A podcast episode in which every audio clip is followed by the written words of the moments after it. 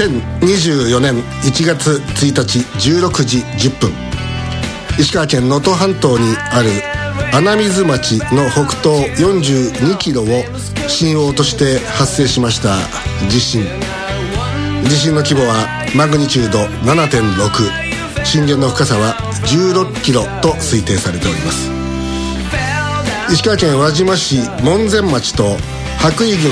鹿町で観測された震度は7でありました、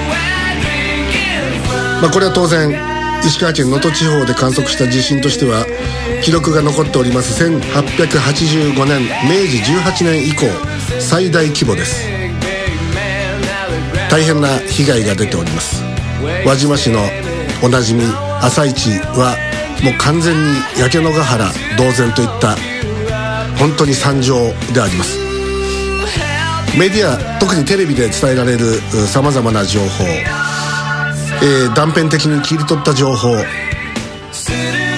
最近ではもう感動ポルノというようなそういうのも出てきてるんじゃないか。そんな声すらあります。本当にメディアは正しくこの地震を伝えているのかそして政府の対応は正しかったのかさまざまな疑問が残ります。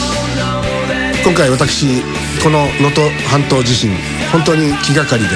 どうしてもこの現場を見ておきたいそういうふうに思っておりました。しかしながら IBB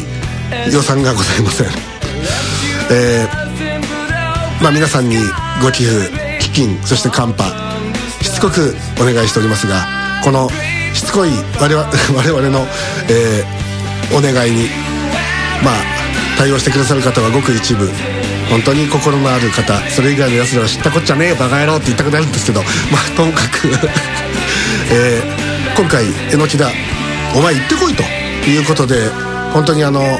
肩を本当にポンと叩いてくださった方がいらっしゃいまして、えー、なんとかこの、えー、取材資金をえー、捻出することが可能になったということで本当に御礼申し上げます。で今回私榎木田とそして前島和樹氏この2人で、えー、この能登半島特に今回は輪島市に、えー、スポットを当てて、えー、つぶさに状況を、まあ、見てきたというところです。で今回はいつもの新大阪のスタジオを離れまして勝手に名付けました IBB 石川特設サテライトスタジオからお送りしてまいります。QIC ケムールインサイダークラブ。私榎田一人でお送りしてまいります。いつものようにオンデマンド放送です。で、あのー、実はあの、前島和樹氏はですね、あの、今、グロッキーでもね、あの、今もあのね、もうね、あの、寝込んでるわけじゃないですけど、あの、不眠不休に近い状態。まあまあ、不眠不休って言いますちゃんとあの、仮眠ですとか休憩だとかを、その、こまめにとって動いてたんですけども、さすがにやっぱり、あの、初めてその被災地の本当に悲惨な状況を目の当たりにして、それなりにやっぱりあの、衝撃、そういったショック、そういったものを感じたんだと思います。えー、まあ今、あの、とりあえず今、休憩を取ってもらっておりまして、私が一人でこ今日は、えー、この番組をご案内をしていこうと思っております。で、あのー、今日はあのー皆さんにね、えー、お便りをこう、災害ということで、特集災害ということでね、あの、お便りを募集をしておりました。本当にありがとうございます。たくさんいただきました。で、その中から、まあ、あの、一部になりますが、ご紹介させていただくんですけれども、今日は、あの、それぞれ構成を決めておりまして、A 枠は、輪島市の朝市の、その惨状を目の当たりにした、あまあ私、榎木田の思い。そして B 枠は、えー、この輪島市の、えー、ちょっと南側にあります、南西側にあります、えー、門前町、えー。こちらに行きまして、この門前町というのは、あの海岸の、あの漁港が、7ななんと4メートル隆起してしまったというね、すごいもうあの地殻変動が起きた場所なんですけれども、えー、震度7というね、大大変に大きな地震が発生したところでもあります。こちらにも、あの、立ち寄りました。で、そこでの、まあ、感想を思ったことなども、ここ、あの、B 枠で語っていこうと。で、C 枠では、この門前町にお住まいの、その、実際にこの地震を体験なさった方に直接お話を伺っております。それをお聞きいただこうと思っております。で、D 枠は最終的にこの、えー、本日の、まあ、まとめというような形でお送りしていこうと思っておりまして、今回はちょっといつもより短めになるかもしれませんが、どうぞよろしくくお願いいたします。では、まず最初のお便りからご紹介していきましょうか。えー、まあ、あのー、本当にね、えー、まあ、この輪島っていうところ僕はあの初めて来たんですけれども、あの、それまでのね、例えばその朝市であるとか、いろんなその、えっと、漆塗りのね、あの、お椀を作るところであるとか、そういったところのそのイメージというのは当然あったんですけれども、そういったものがこう、コッパみじんにこう、あの、砕け散るような、本当にすごい惨状を目の当たりにしたわけです。そこら辺もまずこれから語っていこうと思いますが、まず最初にこちらのお便り。石川県白衣市からいただきました。白衣市は、輪島の、まあ、すぐ南側にあるところで、ここもそれなりに大きな、えー、被害が出ているところであります。えー、毎週送ってもらっております。ありがとうございます。45歳会社員、ラジオネームスフィンクス和美。輪島の朝市が好きで何度も出かけていました。あの街並みがわずか一晩で灰になってしまうなんて全く想像できません。輪島の朝市は、岐阜県高山市と、え、千葉県勝浦市それぞれの朝市とで、え、日本三大朝市と称されている市場なんですと。平安時代から約1000年も続いているそうです。有数の観光,、え、観光スポットであるだけでなく、能登の文化を象徴する大切なものです。え時間はかかると思いますが、なんとか復興してほしいと思います。ということです。えー、追伸、えー、えのきで師匠と、前島くんが能登に来てくださること本当に嬉しく思います。私も飛んでいきたいのですが、仕事で腕動けそうにありません。残念です。ということでいただきました。まあ、あの、こっち側もバタバタしてたんでね、ちょっとね、お会いするようなタイミングが多分なかったと思いますけれども、この輪島の朝市、えー、このまあ、火事がね、発生したわけです。消失面積は5万800平方メートルと言われております。えー、約300棟の、まあ、お店であったり、住宅であったりが、えー、消失、まあ、燃えてなくなってしまいました。まあ、あの、このね、その惨状といいますか、この遠巻きに見た、その炎上してる様であるとか、ヘリコプターでの空撮であるとか、えー、まあ、その遠巻きにヘルメットをかぶったアナウンサーや記者が、えー、背後にこう、その、まあ、焼け野ヶ原となったその惨状を背景にしながら、レポートしている映像だとかを皆さんもご覧になっていると思いますけれども、えー、まあ、実際に私行ってまいりまして、で、あの、主にマスコミが、あの、中継しているところというのは、どちらかというと海側なんですね。海側の方から、ええー、まあ、北、北側から南に向かって、あの、撮影をしていることが多いようなんですけど、私は真逆で、北側、どちらかというと、火元に近い方です。火元に近い方から、えー、攻めてみようと思って行ってまいりました。で、あのー、非常線が引っ張られてあって、ここから入っちゃいけないのかなっていうような感じで見ていたんですけれども、どうやらそれは、あの、まだ火が燃えてる時に引っ張られた非常線だったようで、もうほとんどそれがあの、もう溶けちゃってるような状況でした。で、その、あの、非常線の中で、もう作業をなさっている方が何人かおられて、まあ、どういうことかなと思って見ておりましたら、まあ、あの、道路一つ挟んで、えー、まあ、焼け残った、燃えなかった、そういうゾーンがあるんですけども、その中の、そのお店を経営なさってるあのご主人なんですけども、あが、あの、いろんな家財道具だとかをちょうどこう持ち出そうとしてるところでありました。で、あの、撮影を私進めておりましたら、声をかけていただいて、えー、まあ、あの、いろいろとこう、あの、どういう状況であったとかっていうことを問わず語りで、えー、語っていただきましてね。で、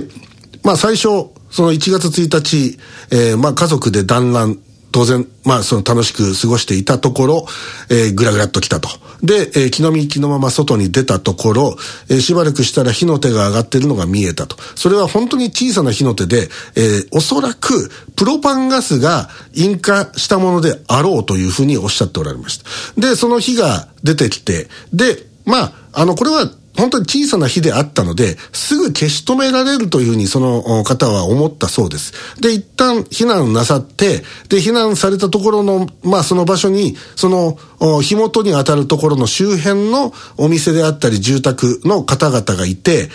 本当にこう自分のところは大丈夫なのかと心配をなさっていたそうです。で、その心配なさっていた方々に対してそのご主人は、いや大丈夫ですよと、明日からすぐ消えますよと、軽く言ったそうなんですけれど、まあそうではなかったと。で、特に強い風が吹いているわけでもないけれども、本当に火が周りに広がっていった。で、その理由は、やっぱ一つは、その消防推理、いわゆる消火栓、これのパワー不足という、その、まあ、消火栓自体が、その蓋が、その、崩れ落ちた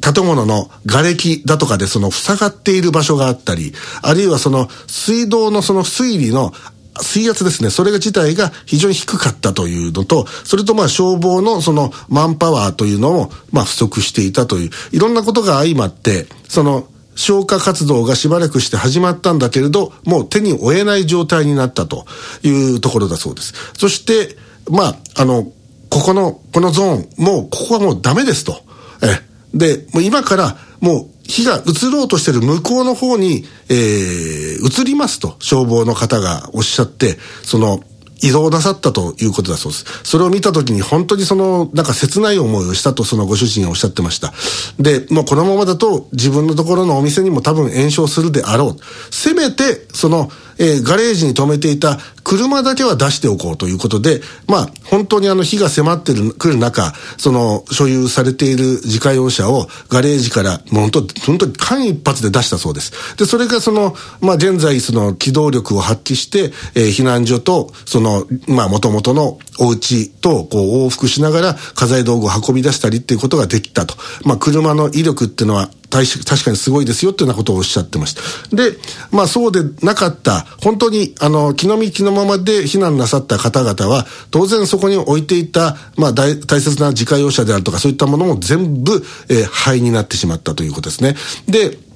あの、そのご主人が、もうどうぞ、この、この費用非常債もこれ関係ないですから中に入ってくださいっていう感じで、まあ、おっしゃったんで、まあ、もちろん住人の方がそうおっしゃるので、あの、言葉に甘えて中に入らせていただいて、そして、その瓦礫の中、そこら辺をその見て回りました。本当に、えガラスなんかが溶けています。まあ、本当にすごい炎だったんだな。よく、あの、空襲の後に、そういう、あの、ガラス瓶であるとかが溶けているっていうなのを、あの、戦争のね、そういう、うその悲惨さを伝える、えー、記念館、博物館なんかで見ることがあると思いますけども、それの、まあ、そういったものがですね、本当にそこかしこに落ちていました。で、あと、先ほど、その消防の方々があっちの方にもう移りますと言って移動していったって話をしましたけれど、本当にその消防のホースがですね、そのまんま、そのまんまの、もう乱雑に、その捨て置いてあるっていう、そこからもう本当にもうそれどころそれを畳んでいる場合じゃないぐらいの緊急性があって移動していったんだなってことがわかるような、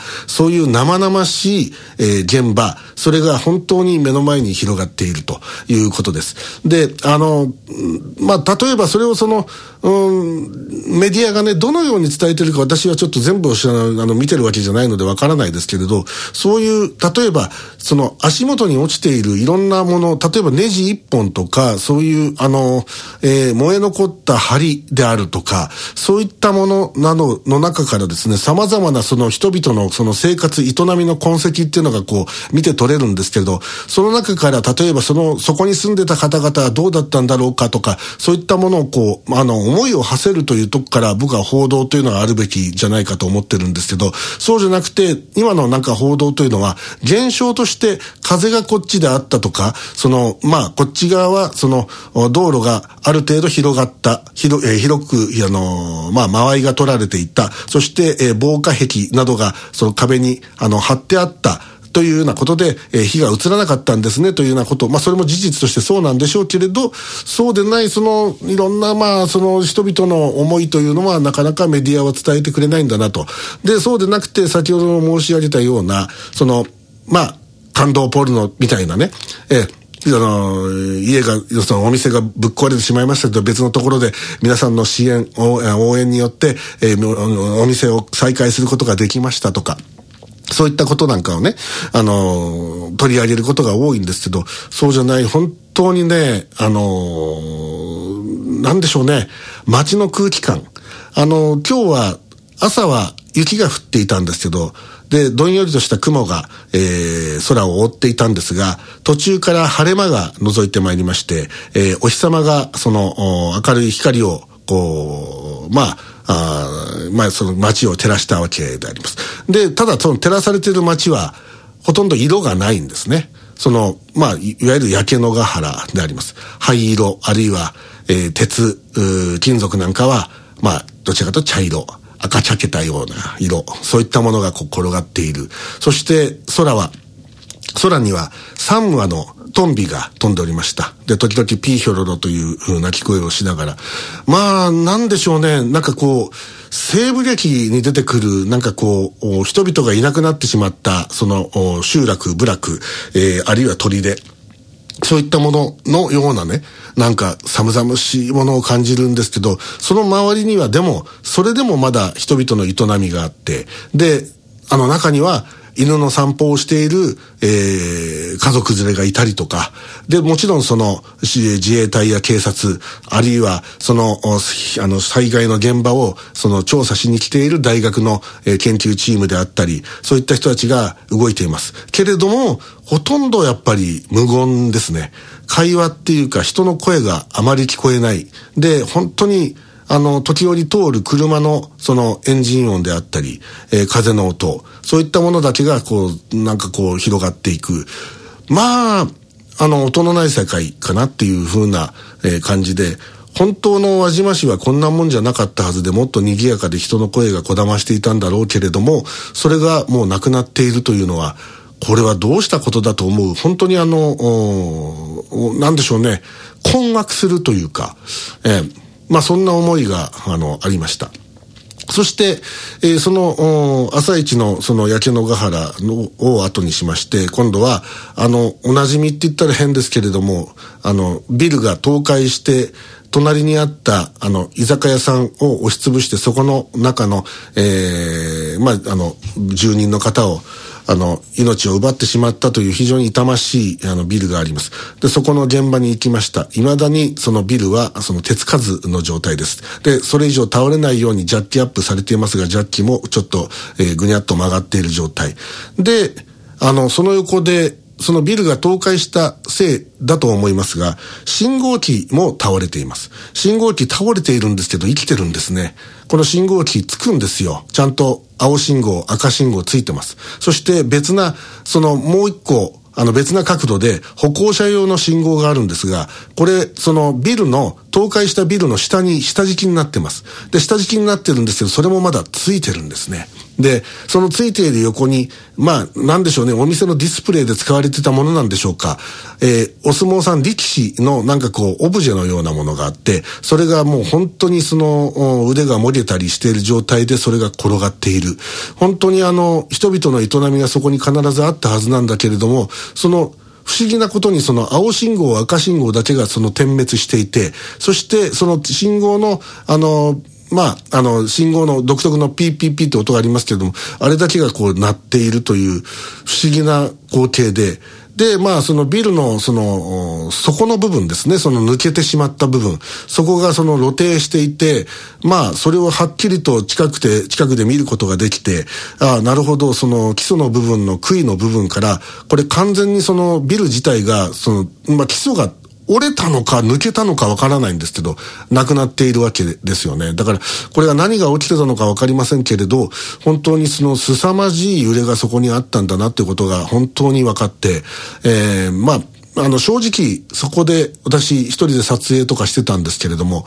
あの、背筋が凍りました。あの、いろんな場所行って、私、あの、かなりの修羅場っていうのを経験しているんですよ。まあ、若い頃から、あの、事件報道の、その現場にいたりして、それで、ぶっちゃけ言いますと、本当に数多くの死人に出会ったことがあって、人間のほとんどの死に様っていうのは私見てきてる、そまあそれ自慢では何でもないんですよ。まあ今回別にその亡くなってる方とかを直接見たわけではないけれども、そこで人々の命がまあ奪われた場所であるっていうのをこう感じながら、そしてあの、そこのその状況、16時10分にどうだったんだろうかってことを想像するに、本当に背筋が凍る思いがしました。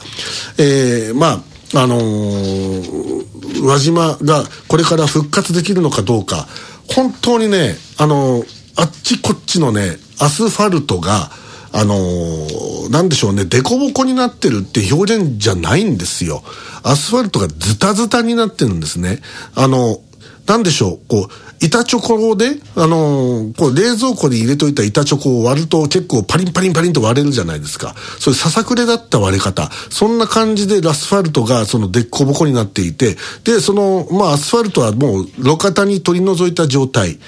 路肩に取り除いた状態で、そしてそれを、まあ、あのー、集めてあって、で、その、取り除いたところに、例えば新たなアスファルト、あるいはこう砂だとかをこう入れて、ええー、まあ、あの、地面を鳴らしていると。そういうような状態で、本当にあの、アンバランスな道、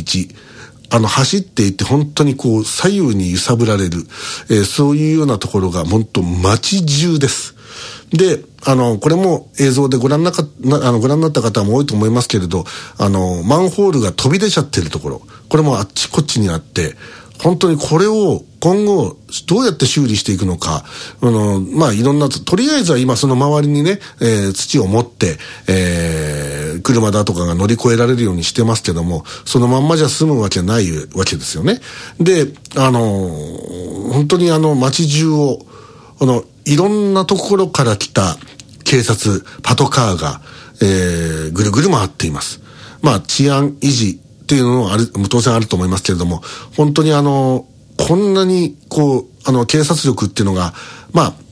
まあ、ある意味、頼もしいって言ったら頼もしいんですよ。それ人たちがいてくれるっていうことがね。で、それがその、まあ、あ本来なら石川県警が動くはずなんだけど、当然石川県警もいますけれど、そこに警視庁の車があったり、静岡県警がいたりとか、茨城県警がいたりとか、そういったところでその、動いていました。で、当然、あっちこっちから来た自衛隊、えー、まあ特に陸上自衛隊、例えば関西で言えば、伊丹の駐屯地であったり、篠田山の駐屯地であったり、そういったところから、この数多くの部隊が来ている。そして、航空自衛隊、えー、海上自衛隊も動いている。もういろんなところの人たちが本本当に必死になって動いてるのが分かって、まあ、あの、現場の人たちはすごいなというふうに私も本当に、あの、その部分では、あの、強く感銘を受けた次第です。続いてのお便り。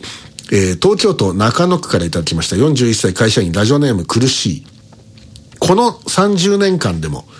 1993年、北海道南西沖地震で230名。1995年阪神淡路大震災で6400名以上2004年の中越地震では68名2011年東日本大震災では2万2200名以上2016年の熊本地震、まあ私は熊本大分大地震と呼んでおります。えー、270名以上。これは震災関連死も含みますよね。そして2018年大阪府北部地震では6名の方。2018年、北海道胆振東部地震では44名の方。そして今回の2024年、能登半島地震では、まあ、現在230名以上の方々。地震災害でこれほどの命が奪われています。風水害なども加えれば、さらに多くの犠牲者がいます。榎田さんが繰り返し繰り返し、この国の最大の仮想敵は災害だと言っていますが、全くもってその通りです。能登の被災地で思うこと、感じることをぜひ語ってくださいということでいただきました。まあ今もいろいろと語らせていただいておりますけれども、本当にあの、この地方というところ、その都会ではない、地方都市がそういう地震災害、まあ大きな災害に直面したときに、果たして本当にその全体を救うことができるのだろうか、えー、あるいはその、まあ、末端と言っていいかわかりませんけれども、その地方の中での地方のその小さな集落、特にまあ限界集落と言っていいかもしれません。お年寄りが中心です。そういったところのまあ町、え町というか、そういう集落、それを本当に元の状態に戻すことが可能なのか、それともそれはもうコスト的に無理だからやらないっていうのが正しいのか。本当にこれは大きな議論が必要なはずで。一方的なその簡単簡単にねこれはあのこうだからこうなんだよっていうようなものではないと私は思うんで本当にこれ真摯に議論すべきなんですけど本当に政治家の皆さんってそういうのをやってますかね？やってないと思いますよ。やってないで、特にも、あの、今の与党がそうですけど、もう何にも対応してなかったと僕は思います。これあの、今出たその災害の中で、その、これ、この30年間でこれだけ起きてるのに、何にもその進化が、その対応という部分での進化がない。えー、あるっていう方いらっしゃいますけど、簡単に論破できますよ、私。それできてないですよ。で、できてない。で、それをね、あの、まあ、はっきりと、あの、認識すべきで、今これで合格点なんていうふうにやれるわけないじゃないですか。で、それをね、はっきり僕は言っておきたいと思います。えー、まあ、輪島市、えー、そんなに大きな町ではありません。そして目の前に海が広がっていて、本当に綺麗な町です。おそらくそこに朝、あの朝市があって、で、賑わっていた時の映像は、まあ見たことあります。で、その、賑わいが、再びそこに蘇るのだろうか、蘇ってほしい。どうしたらそれが一日も早く蘇るのか、これ本当に皆さんもね、この忘れないことです。あの、この、こういう出来事があったっていうことを、あの、支援するっていうのも一つの形ですけども、その、思いをそこに寄せるということ、これをぜひ、あの、継続していただければな、というふうに思いました。えー、一旦 CM に行きまして、えー、この後は、門前町に足を運んでみましたそこでの思いを語ってみたいと思います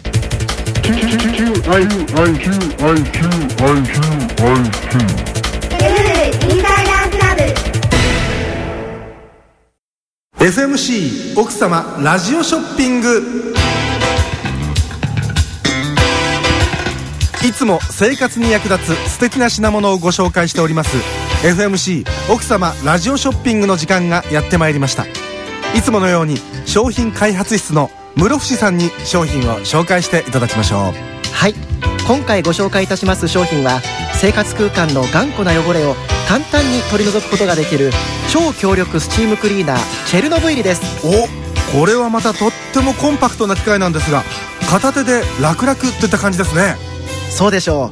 超強力スチームクリーナーチェルノブイリはロシアの科学者チームが総力を挙げて開発した画期的な商品なんです。どこら辺が画期的なんですか？